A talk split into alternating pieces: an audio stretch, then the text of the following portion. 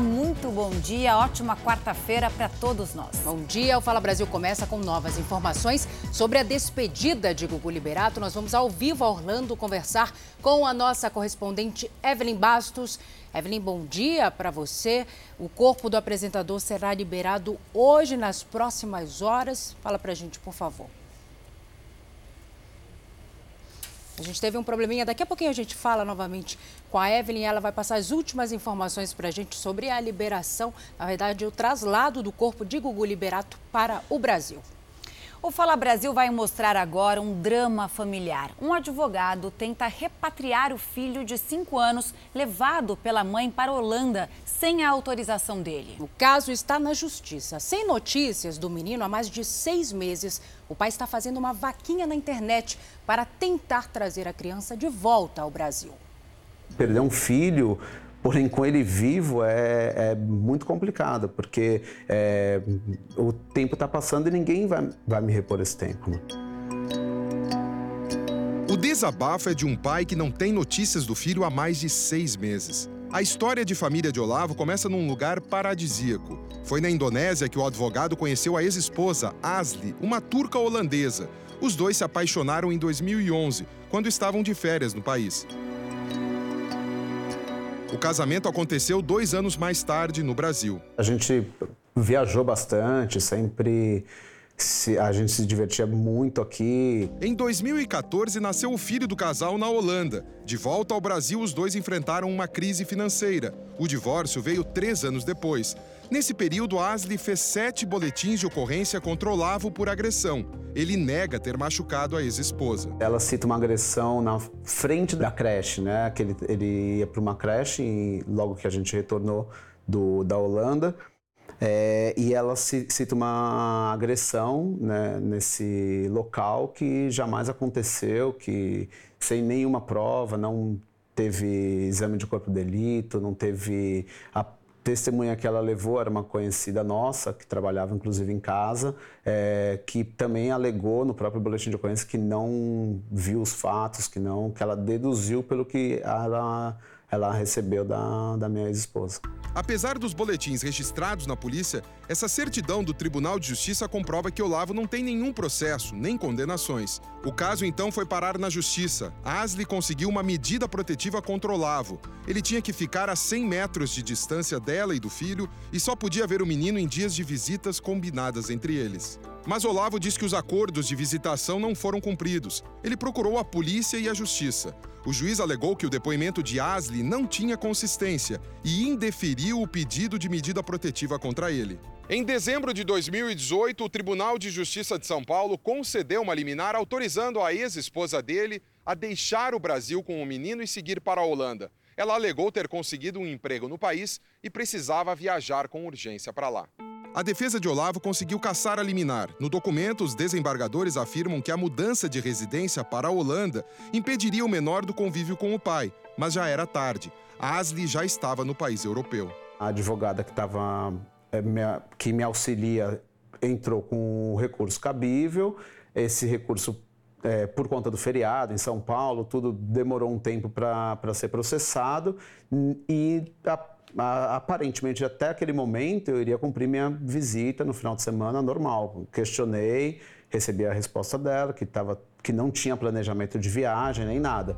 No dia seguinte ela já me informou por volta das 21 horas que ela já estava na Holanda. Olavo diz que nem ele, nem a família puderam se despedir do menino e desde o dia 12 de maio não tem mais notícias dele. Conversei com ela, era dia até das mães, tinha felicitado ela sobre o dia das mães, tudo. A partir desse dia não teve mais contato nenhum, nem informação, não tenho nenhuma informação é, médica, escolar, de nada. Simplesmente desapareceu. Essa advogada especializada em direito internacional diz que houve erro da magistrada que concedeu a liminar a Asli. Eu afirmo isso é, com bastante clareza por conta de um erro judicial aí da magistrada de primeira instância, porque para conceder uma liminar dessa natureza, independentemente dos fatos do caso, ela deveria ter observado o tratado, o que aparentemente não foi feito. No caso do Olavo, a complicação é que não ficou caracterizado um sequestro, já que a mãe viajou com autorização judicial, ainda que provisória. O Tribunal de Justiça de São Paulo informou que o processo está em segredo de justiça. Procuramos a advogada de Asli. Por e-mail, informou que o caso também está em segredo de justiça na Holanda e disse que ela não vai se pronunciar para garantir a segurança da criança. Enquanto isso, Olavo diz que continua pagando pensão todos os meses para Asli, mesmo sem poder ver o filho. Ele procurou o consulado da Holanda e o Itamaraty para tentar a repatriação do menor, mas como não tem dinheiro para o processo, fez uma vaquinha na internet e pensa todos os dias como aliviar a saudade que tem do filho. De brincar, de jogar bola, a gente sempre andou muito de bicicleta juntos, trazer ele no parquinho aqui, balanço, é o que eu mais sinto falta. É bem triste quando eu vejo outras crianças da idade dele brincando, às vezes me entristece bastante.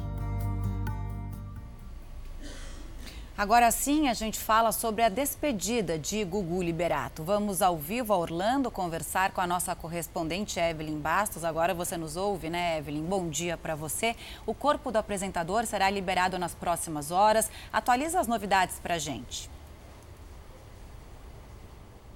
Oi, Camila, muito bom dia para você, bom dia a todos que assistem ao Fala Brasil. É isso mesmo, o corpo continua na funerária, mas a qualquer momento pode ser levado para o aeroporto internacional daqui de Orlando, onde vão acontecer os últimos trâmites, como apresentação e inspeção de documentos para que o translado aconteça. O corpo do apresentador vai ser colocado em um voo comercial às 19h15 do horário local, aqui de Orlando, e vai para o aeroporto de Viracopos, em Campinas. Nesse mesmo voo vai também a família do apresentador, a mãe, os irmãos, os filhos e a esposa. A previsão de chegada chegada aí no Brasil é às 6 horas da manhã de amanhã. Volto com vocês, Camila, Salsi. Agora você acompanha os detalhes da operação policial que acabou com a morte do maior ladrão de cargas do Rio de Janeiro. Ele era também um dos traficantes mais procurados pela justiça. Os policiais rastreavam as ações de um grupo de criminosos havia cinco meses. O esconderijo ficava isolado numa área rural na cidade de Itaboraí, na região metropolitana do Rio. Foi neste local, em meio ao conforto, que a quadrilha foi surpreendida por um helicóptero blindado e por policiais que chegaram por terra. Houve confronto. A quadrilha, fortemente armada, usava coletes à prova de balas.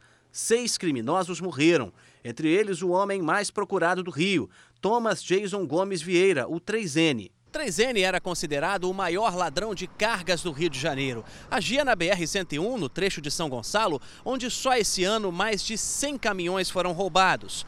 Os roubos que serviam para financiar a quadrilha também transformaram a estrada no maior pesadelo dos caminhoneiros. Nós, caminhoneiros, já entramos aqui e entramos já com medo já. E é covardemente, com, com os motoristas e com qualquer pessoa. Em abril, 3N fugiu do complexo do Salgueiro, em São Gonçalo, segunda cidade mais populosa do estado, e trocou de grupo criminoso. Para dominar comunidades da região, ele colecionou desafetos entre os parceiros de crime, matou aliados e inimigos para demonstrar poder. Segundo as investigações, ele planejava retomar o comando do tráfico e usava o dinheiro do crime para se proteger. Era bem possível que São Gonçalo não tivesse mais paz porque ele ia tentar tomar. E ele cansava de falar isso. Com a morte de 3N, a polícia já investiga novas disputas do tráfico pela região. Agora, mais uma denúncia contra motoristas de aplicativo. Desta vez, uma mulher de 19 anos foi violentada em Sorocaba, no interior de São Paulo. E aí fica a pergunta: será que é possível se proteger desse tipo de crime? O Fala Brasil procurou as empresas e descobriu várias ferramentas que podem aumentar a segurança e a confiança das passageiras. Um dos últimos episódios foi com uma jovem de 19 anos no interior paulista. Ela contou à polícia que o motorista saiu do roteiro previsto pelo aplicativo, parou o carro e a atacou. Passou a mão no meu corpo, passou a mão nas minhas partes íntimas. É... To, toda hora, assim, ele, ele falava que eu estava gostando daquilo, que eu queria aquilo que eu merecia aquilo. No mês passado, um motorista de aplicativo foi acusado de agredir três passageiras durante a viagem após discussão dentro do carro. Uma das vítimas foi hospitalizada com o nariz quebrado. Em nenhum dos casos, elas tiveram tempo ou condições de recorrer às ferramentas de segurança oferecidas dentro dos aplicativos. O mais comum é o botão de emergência, que liga diretamente para a polícia. Outra alternativa é o compartilhamento de viagem. Permite que alguma pessoa conhecida acompanhe em tempo real pelo celular o trajeto realizado pelo passageiro. Além disso, os carros são monitorados por GPS e os dados são arquivados. As empresas, durante o cadastramento, fazem um levantamento de informações pessoais e do histórico criminal dos motoristas. Mas eu procuro, sim, olhar, confirmar a placa, ou o nome do motorista, ver as avaliações que ele tem antes de aceitar ou não aquele motorista que foi enviado. Como o propósito era garantir mais segurança às mulheres, alguns aplicativos surgiram exclusivamente com essa finalidade. Esse carro aqui, tudo bem? É um dos que seguem esse modelo. E o grande diferencial para isso, a principal ferramenta de segurança, está bem aqui, ó. Somente motoristas mulheres. Além disso, somente embarcam passageiras para as viagens. As únicas exceções são os acompanhantes das passageiras já cadastradas e, nesse caso, eu, o repórter aqui para fazer a entrevista, né?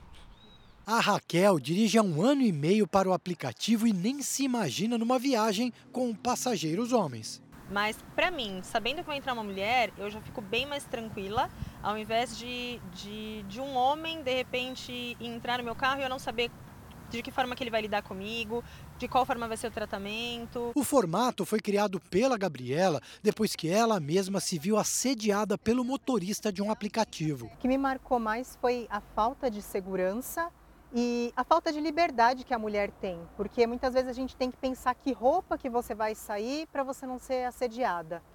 Então eu queria que as mulheres tivessem mais liberdade nas ruas. São quase 60 mil motoristas mulheres só na Grande São Paulo. E tanto quem dirige como quem embarca passa por uma avaliação mais rigorosa feita pela empresa. As motoristas elas enviam toda a documentação, comprovante de residência e a gente também checa na Polícia Federal, na Receita Federal e ainda pede os antecedentes criminais.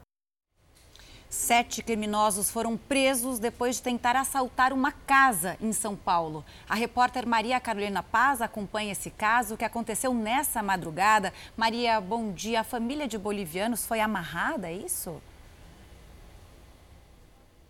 Sim, bom dia para vocês e a todos que nos acompanham aqui no Fala Brasil. Os criminosos invadiram essa casa que fica na zona norte de São Paulo por volta das quatro da madrugada e amarraram oito bolivianos que estavam dentro da residência. Um vizinho estranhou toda a movimentação, conseguiu chamar a polícia que cercou o local. Seis criminosos foram presos dentro da casa. Dois conseguiram pular o muro, um foi preso na casa da vizinha e um está foragido. Nenhuma uma das vítimas ficou ferida. Camila Salsi. Depois de 12 dias, uma menina de dois anos que caiu do quarto andar de um prédio no Rio de Janeiro pode deixar a unidade de terapia intensiva. A menina ficou em estado grave, mas está se recuperando bem e hoje já deve ir para o quarto do hospital. A polícia apura em que circunstâncias aconteceu essa queda, mas o caso é tratado como acidente. Não existem suspeitas sobre a mãe e o padrasto. A Ordem dos Advogados do Brasil apresentou uma denúncia contra o procurador paraense, gravado numa palestra, dizendo que a escravidão no Brasil aconteceu, abre aspas, porque índio não gosta de trabalhar, fecha aspas. Ele ainda falou que não existe dívida com negros trazidos da África e seus descendentes. Ricardo Albuquerque é procurador de justiça do estado do Pará. O áudio foi gravado durante uma palestra para estudantes de direito no auditório do Ministério Público. Esse problema da escravidão aqui no Brasil foi porque o índio não gosta de trabalhar, até hoje. O índio preferia morrer do que cavar mina, do que plantar os portugueses. O procurador continuou. Na minha família, não tem nenhuma pessoa que tenha ido buscar o navio negreiro lá na África, como é que eu vou ter dívida com o negócio de zumbi com esse pessoal? Não tenho. Nós tentamos conversar com o procurador Ricardo Albuquerque, mas ele não quis gravar a entrevista. Em nota, confirmou que o áudio é dele, mas que a fala divulgada nas redes sociais foi apenas um trecho de uma conversa de aproximadamente uma hora e 20 minutos. E que em vários momentos da palestra ficou clara a afirmação de que todos são iguais perante a lei. O Conselho Nacional do Ministério Público informou que não se manifesta sobre opiniões dos promotores, apenas em casos concretos. O Ministério Público do Pará repudiou a conduta do procurador. A Comissão de Direitos Humanos da OAB apresentou denúncia contra o procurador pelo crime de praticar, induzir ou incitar discriminação ou preconceito, a legislação brasileira prevê de um a três anos de prisão, além de pagamento de multa. Uma das funções do Ministério Público é ser fiscal da lei. Então é inadmissível que um próprio ouvidor da instituição profira palavras e ataques, ataques esses que maculam toda uma história, uma história de segregação. Uma noite de festa para artistas, empresários e apresentadores em São Paulo. Pois é, o Instituto Ressoar promoveu nos estúdios da Record TV um jantar beneficente, uma iniciativa para ajudar crianças carentes no Nordeste do Brasil. Um evento para agradecer a generosidade de quem colaborou com os projetos do Instituto Ressoar. Entre os presentes estavam a diretoria da Record TV, apresentadores, artistas, formadores de opinião e empresários. Eles têm contribuído para dar um futuro melhor para mais de 600 crianças em situação vulnerável, atendidas no projeto Nova Canaã, desenvolvido em Irecê, no interior da Bahia. Rodrigo Faro e Sabrina Sato comandaram o evento. Para mim é motivo de orgulho, né? Ser o apresentador dessa festa, né? Hoje é um dia é, especial, aonde o Ressoar diz obrigado né, a todos os colaboradores. É muito importante você ser solidário a alguém, porque você transforma a vida de uma criança, você transforma a vida de uma família, de uma sociedade inteira. Então eu acho que a gente tem que fazer a nossa parte. O cantor Maurício Manieri se apresentou para os convidados.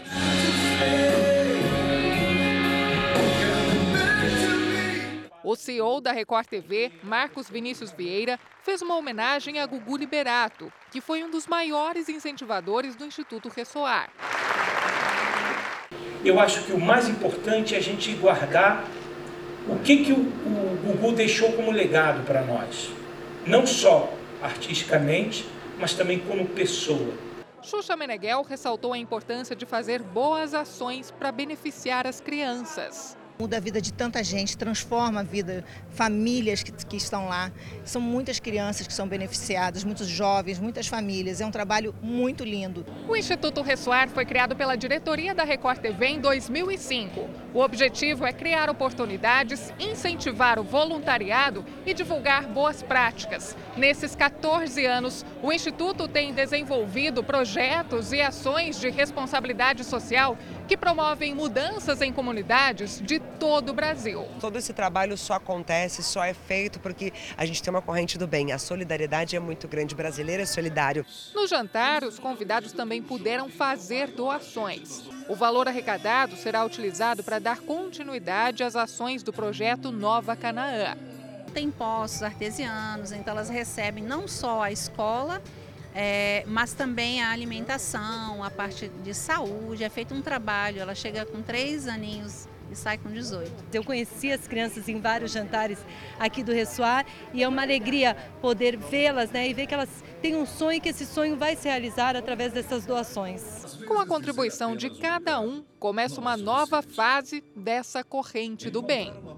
Eu acho que todo tipo de movimento, de atitude que visa cuidar do outro, cuidar do próximo, fazer o bem, deve ser enaltecido. Então a gente está aqui para fortalecer esse movimento aí. Que é fim de ano, então a gente já faz uma confraternização, reúne as pessoas queridas e contribui para um projeto que está há tantos anos ajudando tantas famílias carentes, tantas crianças. Um compromisso que, que todo ser humano tinha que ter com a comunidade, com a sociedade de uma maneira geral. Tribunal Regional Federal da Quarta Região, em Porto Alegre, julga hoje os recursos do ex-presidente Lula e de outros 10 réus referentes ao sítio de Atibaia, no interior de São Paulo. A gente conversa com a Luíse Baini. Bom dia. O julgamento já começou, Luíse? Olá, bom dia. Sim, o julgamento estava previsto para as 9 horas da manhã e começou pontualmente. Apenas as partes envolvidas no processo e os advogados podem entrar na sala onde acontece o julgamento. Os profissionais da imprensa acompanham aqui do auditório do TRF4, onde foi instalado um telão com transmissão ao vivo. Em fevereiro deste ano, Lula foi condenado a 12 anos e 11 meses de prisão pelos crimes de corrupção passiva, ativa e lavagem de dinheiro no caso do sítio de Atibaia por supostamente ter recebido propina por meio de uma reforma na propriedade. Primeiro, os desembargadores vão decidir se o processo deve retornar à primeira instância, à fase de alegações finais, que é quando os réus apresentam seus argumentos pela última vez. Se eles entenderem que o caso não deve retornar à Justiça Federal do Paraná, aí sim devem começar a julgar se o ex-presidente Lula é ou não culpado. Camila Salsi. Você vai acompanhar agora o caso de duas irmãs que não param de engordar. Elas têm dois e três anos e juntas pesam mais de 70 quilos. Eu choro por eu ver minha filha assim. O ano que vem ela talvez vá para a escola. E eu tenho medo da minha filha ir para a escola e sofrer preconceito. O choro traz à tona o sofrimento de uma mãe que não sabe mais o que fazer. As duas filhas sofrem com obesidade. A Maria Eduarda, de 3 anos, está com 41 quilos e a Ayla Vitória, de 2 anos, tem 31 quilos. Elas não podem comer um doce, elas não podem comer um salgado. Isso não é bom, que a gente fica com dó dos filhos da gente poder pedir as coisas e não poder comer, sabe? Ainda bebezinhas, elas começaram a engordar, mesmo sendo alimentadas só com leite materno. Por causa do peso, a Maria Eduarda está com as pernas tortas e tem dificuldade para andar. Caminhando junto com ela, dá para sentir que também falta equilíbrio. E isso aumenta a carga sobre os joelhos. Se ela não emagrecer daqui seis meses, ela vai ter que fazer cirurgia da perna. Porque o joelho dela está estragando por conta do peso dela. A dieta das meninas é bem regrada. Nada de bolacha, pão de queijo, macarrão ou bolo. Tudo que uma criança gosta de comer. A ordem por aqui mesmo é carne, verduras e frutas. E é todo dia, é rotina. As crianças choram de fome, elas pedem comida praticamente o tempo todo. E mesmo a mãe não dando, o peso delas não para de subir. Para descobrir a causa de tanto peso, foi pedido um exame que se chama painel genético de obesidade. Ele custa 8 mil reais cada um. Dinheiro que a família não tem. E eu optei pedir ajuda. Porque é muito caro e se meu marido recebe um salário, 8 mil a gente não vai ter nunca esse dinheiro, 16 mil. É só o que ela quer. Que as meninas tenham uma vida normal, que possam curtir a infância. Desafios para a Justiça e o Congresso Nacional foram temas de um seminário em Brasília. O presidente da Câmara, Rodrigo Maia, participou e ele condenou a radicalização política e defendeu a urgência das reformas tributária e administrativa. O seminário Política, Democracia e Justiça reuniu na Câmara dos Deputados juristas e representantes da sociedade civil. No centro dos debates está o papel das instituições brasileiras no cenário atual. É importante a gente discutir, até porque tem muitas pessoas que ainda não entenderam muito bem né, o papel da política, da democracia. O ministro Luiz Felipe Salomão, do Superior Tribunal de Justiça, falou sobre o desafio do judiciário em meio à pressão popular. Alguns temas são tão sensíveis que eles têm que ficar realmente a, a cargo do parlamento porque senão o judiciário fica como um desaguador de demandas que ele não tem conformação constitucional para isso. O primeiro vice-presidente da Câmara, deputado Marcos Pereira, destacou o protagonismo do Brasil na consolidação da democracia na América do Sul.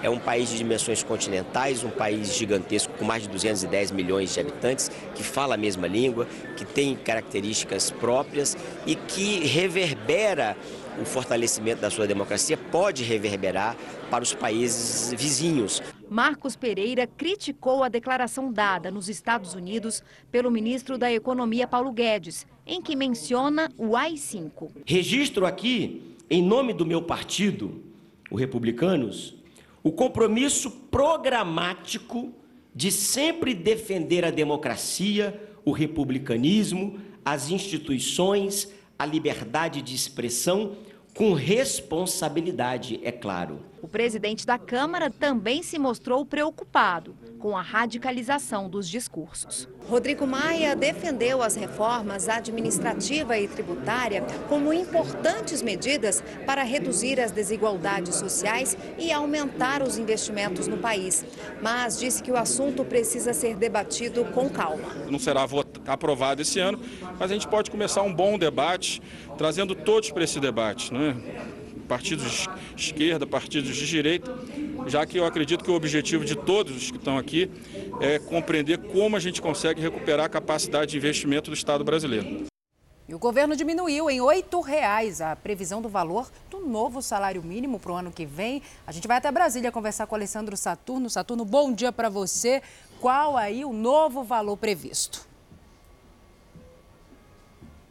Olá, Salsi. Bom dia para você, bom dia a todos. O valor é de R$ 1.031. Em agosto, a previsão era de um salário mínimo de R$ 1.039. Em abril, a expectativa e a estimativa era de R$ 1.040. Esses valores eles foram sendo revistos conforme as estimativas da inflação. Para calcular o valor do salário mínimo, o governo leva em conta o INPC, que é o Índice Nacional de Preços ao Consumidor. E como a previsão de inflação para este ano caiu de 4 para 3,5%, o valor do salário mínimo, que atualmente é de 998 reais, também foi revisado, mas para baixo.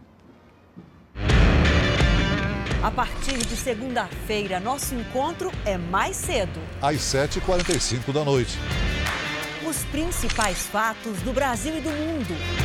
Informação com a marca de credibilidade do jornal em que você confia. Agora em um novo horário, de segunda a sábado, às 7h45, logo depois do Cidade Alerta. Jornal da Record.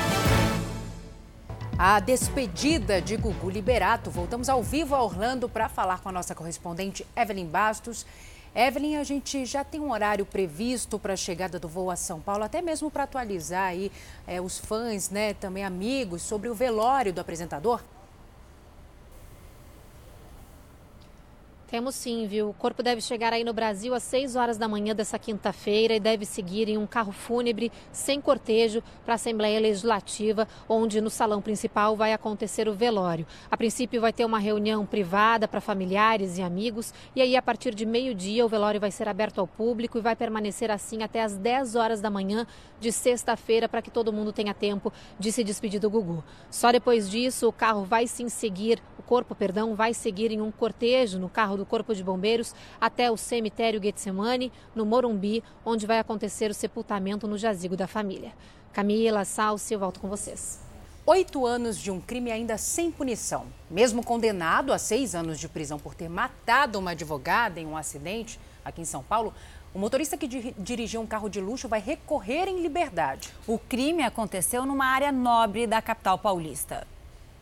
Depois de dois dias de julgamento, Marcelo Malvio Alves de Lima demonstrou tranquilidade enquanto ouvia a decisão. O engenheiro foi condenado à pena mínima, seis anos de prisão em regime semiaberto. E mais, a juíza concedeu o direito dele recorrer solto. Concedeu ao réu o direito de recorrer em liberdade, visto que não estão presentes os requisitos para a decretação de sua custódia preventiva nesta oportunidade. A sentença do tribunal veio oito anos após o crime. Em 2011, Marcelo dirigia a mais de 110 km por hora em um Porsche, carro de luxo avaliado em 300 mil reais, e bateu no carro da advogada Carolina Menezes Sintra Santos, de 28 anos. O acidente aconteceu na zona sul de São Paulo. Primeiro, quando o carro de Marcelo passou pela rua em alta velocidade e depois o momento em que o veículo de Carolina foi atingido e arremessado contra um poste. O engenheiro chegou a ser preso, mas pagou uma fiança de 300 mil reais e respondia o processo em liberdade. Durante a investigação, foi comprovado que Carolina estava alcoolizada. Aqui no cruzamento, ela avançou o sinal vermelho e foi atingida por Marcelo. O caso chegou até o Supremo Tribunal Federal, porque a defesa de Marcelo queria desqualificar a classificação de dolo eventual, quando o acusado assume o risco de matar. A decisão foi negada e o júri marcado. Mesmo condenado à pena mínima e no regime semiaberto, a defesa do engenheiro disse que irá recorrer da decisão. Eu não quero responsabilizar a vítima, É, mas esse acidente não teria acontecido se ela não tivesse passado um sinal vermelho completamente embriagada. Então, na verdade, assim, ele tem que ser punido pelo que ele fez e não por um dólar eventual. Mas quando você vê a pessoa sendo condenada sair pela mesma porta que todos nós, que todos os jurados, que todas as pessoas que trabalharam nesse julgamento, quando você vê ele recebendo uma pena que praticamente vai é, fazer com que ele cumpra em liberdade, é, por ter tirado a vida de uma pessoa, ainda que no contexto de um dólar eventual, você chega à conclusão de que é, sim, uma lei muito branda e que é preciso ser, que seja revista. A Black Friday, todo mundo gosta, né? Do famoso dia de descontos no comércio. Pois é, já é nesta sexta-feira. Tem que tomar cuidado para não virar Black Fraud, Pois porque é. tem muito golpe. Os criminosos aproveitam a data para clonar cartões de crédito em sites falsos e aplicar os golpes. Em um único dia, este analista de segurança encontrou 118 anúncios falsos com promoções numa rede social. Todos têm em comum descontos atrativos. Veja o exemplo desta TV 4K. O preço normal dela é 4 mil reais, mas foi anunciada por 910. O celular de 1.300 no anúncio sai por 399 reais. Dar sequência a uma compra nesses casos, segundo o analista, é certeza de ter dados bancários roubados. Ela vai entrar no site, vai fazer todo o processo de compra, vai inserir os seus dados, colocar o seu cartão, quando na verdade o site é falso. O golpe é conhecido como phishing. Com os dados em mãos, o fraudador clona o cartão de crédito da pessoa para fazer gastos. Normalmente, o anúncio que chega pela rede social ou pelo aplicativo de mensagem remete a uma página falsa de uma grande loja. Ele diz que a rede social mais usada pelos golpistas deveria filtrar os anúncios para barrar as tentativas de golpes. Na minha opinião, eles teriam que ser proativos, identificando esse tipo de, de, de anúncio falso e não aprová-los antes mesmo da publicação. O Brasil é o país no mundo que mais sofre com esse tipo de ataque, o phishing. E a Black Friday se tornou um prato cheio para os criminosos cibernéticos. O monitoramento desta empresa de cibersegurança indica um aumento de quatro vezes nas tentativas de golpes no mês das promoções, na comparação com a média de outros meses do ano. No ano passado, em todo o mundo, a empresa detectou mais de 9 milhões de tentativas de ataque nessa época do ano, número que chegou próximo do registrado no ano anterior inteiro. O número de anúncios falsos tem ultrapassado os anúncios legítimos. Então, enquanto você está checando o conteúdo da sua rede social, eh, você encontra diversos anúncios falsos e dois ou três anúncios legítimos. Então, isso demonstra o apetite do fraudador brasileiro em utilizar as redes sociais para disseminar esse tipo de ataque. No Brasil, a própria Black Friday tem sido alvo de mentiras. Uma delas, que circula pela internet, diz que o dia de desconto surgiu com o comércio de escravos nos Estados Unidos no século XIX. Na verdade, o termo passou a ser usado nos anos 1950 para marcar o início da temporada de compras do Natal, logo após o Dia de Ação de Graças nos Estados Unidos. É a data em que as lojas saem do vermelho e começam a faturar. No caso dos golpes cibernéticos, eles têm aumentado ano a ano. Além de instalar um programa de segurança para barrar sites suspeitos, a recomendação é ter bom senso. Desconfie se você estiver recebendo uma proposta arrasadora. Ninguém vai conseguir vender uma televisão por 70% de desconto, porque vai ser abaixo do preço de custo de fabricação da televisão. A Suelen quase caiu num golpe desses. Já fui atraída, mas antes de, de comprar eu já percebi que era golpe e não, não cheguei aos finalmente na compra. Hoje ela fica muito mais esperta. O nome da loja é um no anúncio, quando você entra tem uma coisa que não tem nada a ver. Aí eu já fico mais esperta ali e acabo vendo que é tudo informação falsa. Já o Elomar e a Maria preferem nem correr o risco. Não gosto muito de comprar assim pela internet, não. Eu tenho medo. Eu procuro sempre analisar, porque ocorrem muitos golpes, né? Ultimamente está tendo muito golpe na internet, né? Analisar é a melhor saída, com certeza. O Fala Brasil termina agora. Você pode rever toda essa edição e muito mais no Play Plus. Bom dia. Obrigada pela sua companhia. A gente espera a sua participação nas nossas redes sociais. Mencione o Fala Brasil nos seus stories. Os melhores serão compartilhados em nossas redes sociais. Fique agora com Hoje em Dia.